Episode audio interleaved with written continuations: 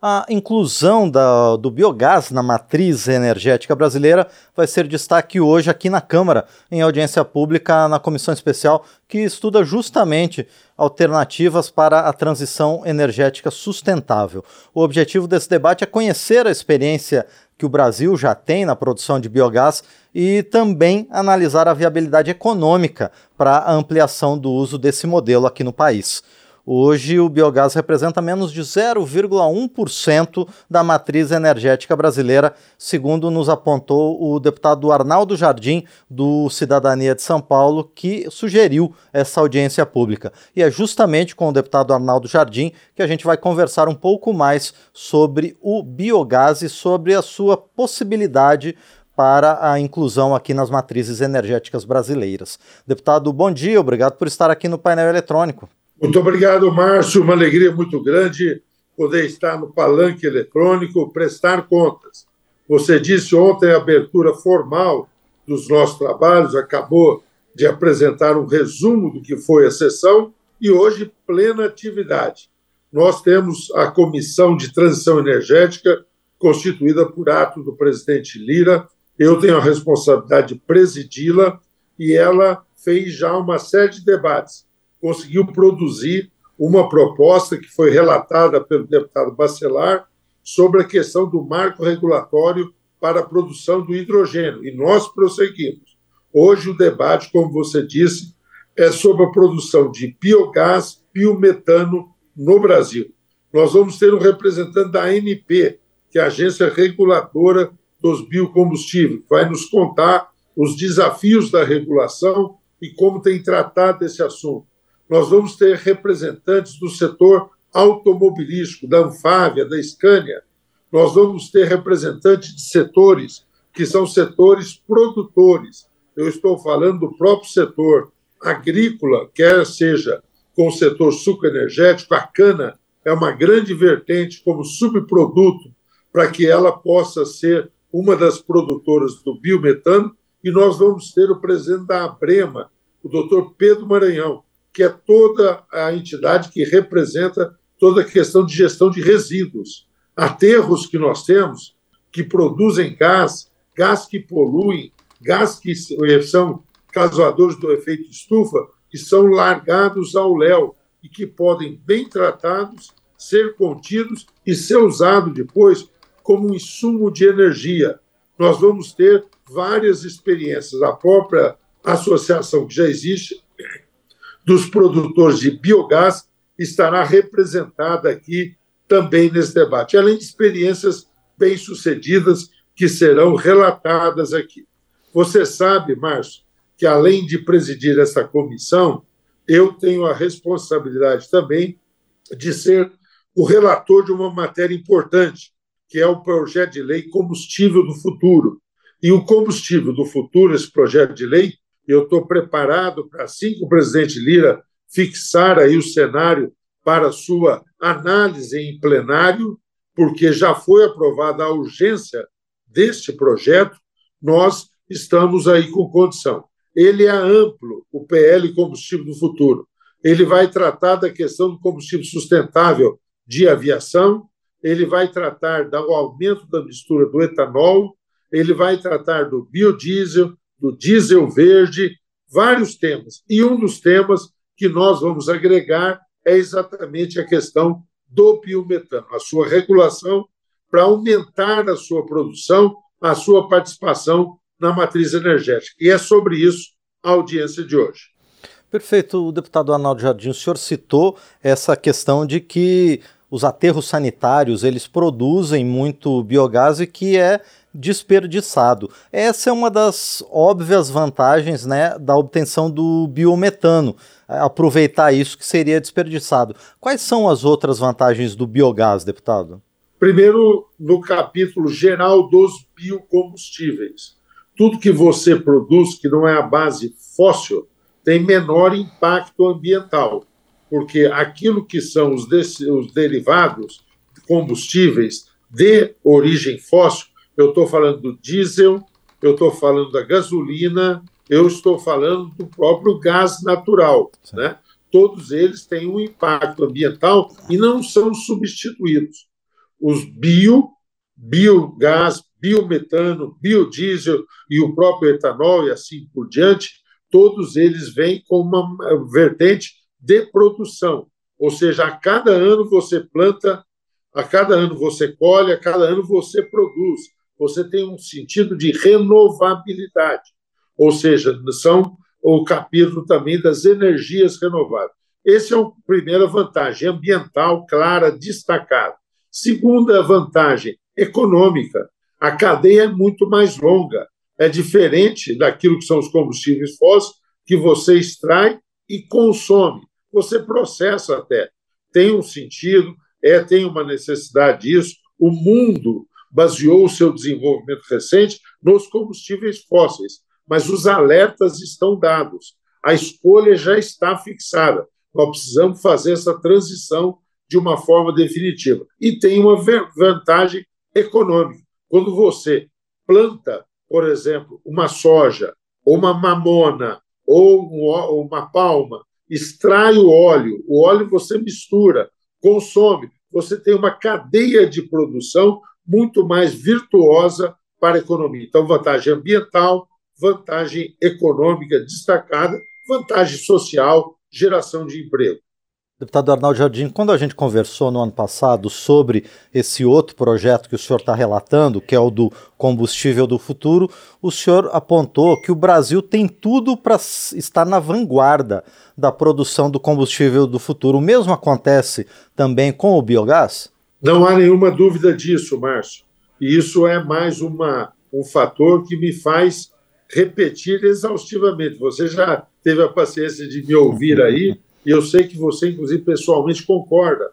O Brasil, ao invés de algoz ambiental, o Brasil tem que ser e será a vanguarda da nova economia, da economia verde, da economia de baixo carbono.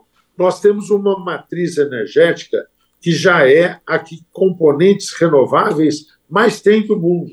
Agora nós fechamos aí o mês passado com uma participação da energia solar de mais de 16% naquilo que foi produzido dentro do país. Nós temos a produção eólica crescente e as nossas hidroelétricas marcaram época e ainda são muito expressivas. Então, na matriz energética geral, somos muito renováveis, como nenhum outro país do mundo é. E na matriz de combustíveis, estamos avançando muito. O etanol, nós vamos aumentar a mistura do etanol, o biodiesel, nós vamos aumentar a mistura do biodiesel, vai surgir o combustível sustentável da aviação e vai surgir esse capítulo do biometano e do biogás. É uma possibilidade imensa que, a partir dos resíduos urbanos, aterros, como você mencionou, a partir de todo o excedente da nossa produção agrícola. Olha, o Brasil é o maior produtor de proteína animal do mundo. Você bem sabe. Nós já conversamos sobre isso. Primeiro exportador de carne bovina, segundo de frango, quarto de suíno. Junta tudo isso, tudo aquilo que sobra de cada um dos confinamentos, cada um das criações, esse material que hoje é exposto à natureza, que causa efeito, eh, emissão de gases de efeito estufa, pode ser concentrado, tratado e produzir o biogás ou biometano. Nós vamos falar disso, da origem do agro, de diversas outras fontes. Nós vamos é, discutir como isso pode ser utilizado na estrutura que nós já temos de gasoduto no Brasil. Uhum. Como é que isso pode ser produzido como bio, de origem de óleo vegetal ou animal, tá certo? É produzido no diesel. Como é que o biometano pode ser acrescido ao gás natural, importante também no nosso país? Pois é, deputado Arnaldo Jardim. Agora, bom, eu, eu venho do interior do Paraná, o senhor é do, do interior de São Paulo e a gente, é, até empiricamente, conhece experiências pontuais né, na obtenção é, é, de biogás, de metano a partir do biogás. Mas por que, que isso até hoje no Brasil não é mais disseminado? Por que, que não é um, uma indústria pujante como poderia ser ainda hoje no século XXI? Primeiro, porque nós tivemos um avanço tecnológico que nos permite colocar esse assunto agora, porque ele tem uma condição de produção mais efetiva. Então, nós avançamos na tecnologia e nos equipamentos. É fascinante isso, Marco. É. Como inovações acontecem todos os dias. Segundo, nós precisamos de ter uma clara regulação, e teremos, a partir, se Deus quiser, estou batendo aqui na madeira, tá certo? Mas eu tenho já uma grande anuência do presidente Lira, dos líderes partidários.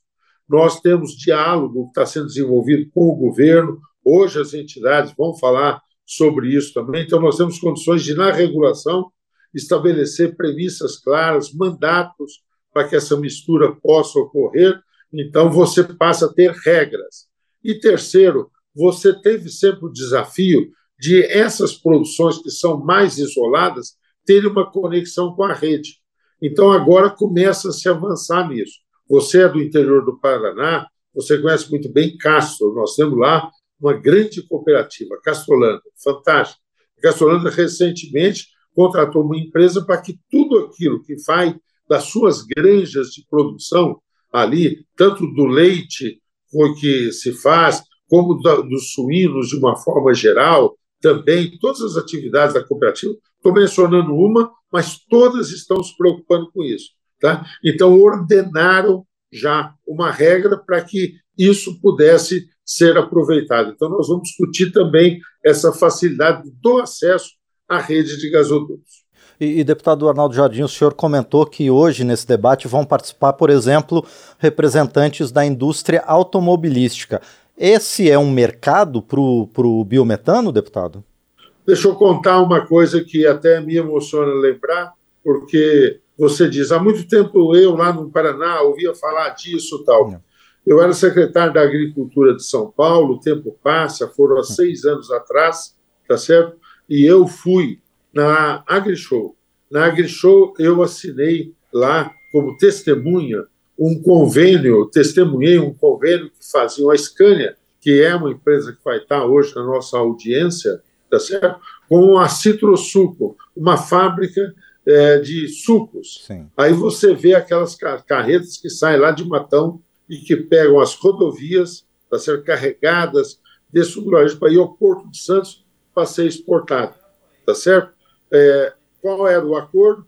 Que aquilo que era um subproduto, ou aquilo que sobra, a laranja, o bagaço da laranja, tá certo? Pudesse ser processado, tratado, ele produz um biogás e os caminhões serem convertidos, o seu motor a diesel, para serem movidos ao biogás. Olha que exemplo maravilhoso é. está sendo implantado agora. A Scania convertendo veículos para poderem rodar à base do biogás. Isso é um avanço extraordinário e isso é uma demonstração localizada de algo que pode se tornar generalizado no nosso país. E, deputado Arnaldo Jardim, também tem outros usos para o biometano. Ah, sim, imensos usos em todo. É uma fonte de energia. Nós estamos nos atendo aí à questão da mobilidade, mas é uma fonte de energia, energia a um custo ok, a um custo ambiental mais ok ainda. Então, é uma, todo um capítulo de uso do biometano em diferentes atividades no país.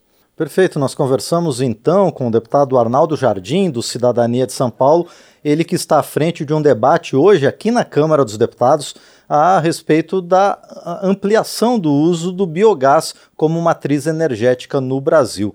Deputado Arnaldo Jardim, mais uma vez, muito obrigado. É sempre um prazer conversar com o senhor aqui no painel eletrônico. Eu desejo também muito sucesso ao senhor e aos demais participantes, então, dessa audiência pública de hoje à tarde aqui na Câmara. Obrigado, deputado. Muito obrigado, Márcio. Eu que agradeço ao Palanque Eletrônico, a nossa rede de comunicação da Câmara, que nos ajuda tanto divulgando esse debate e fazendo essa pregação, que seja um bom semestre para todos nós aqui.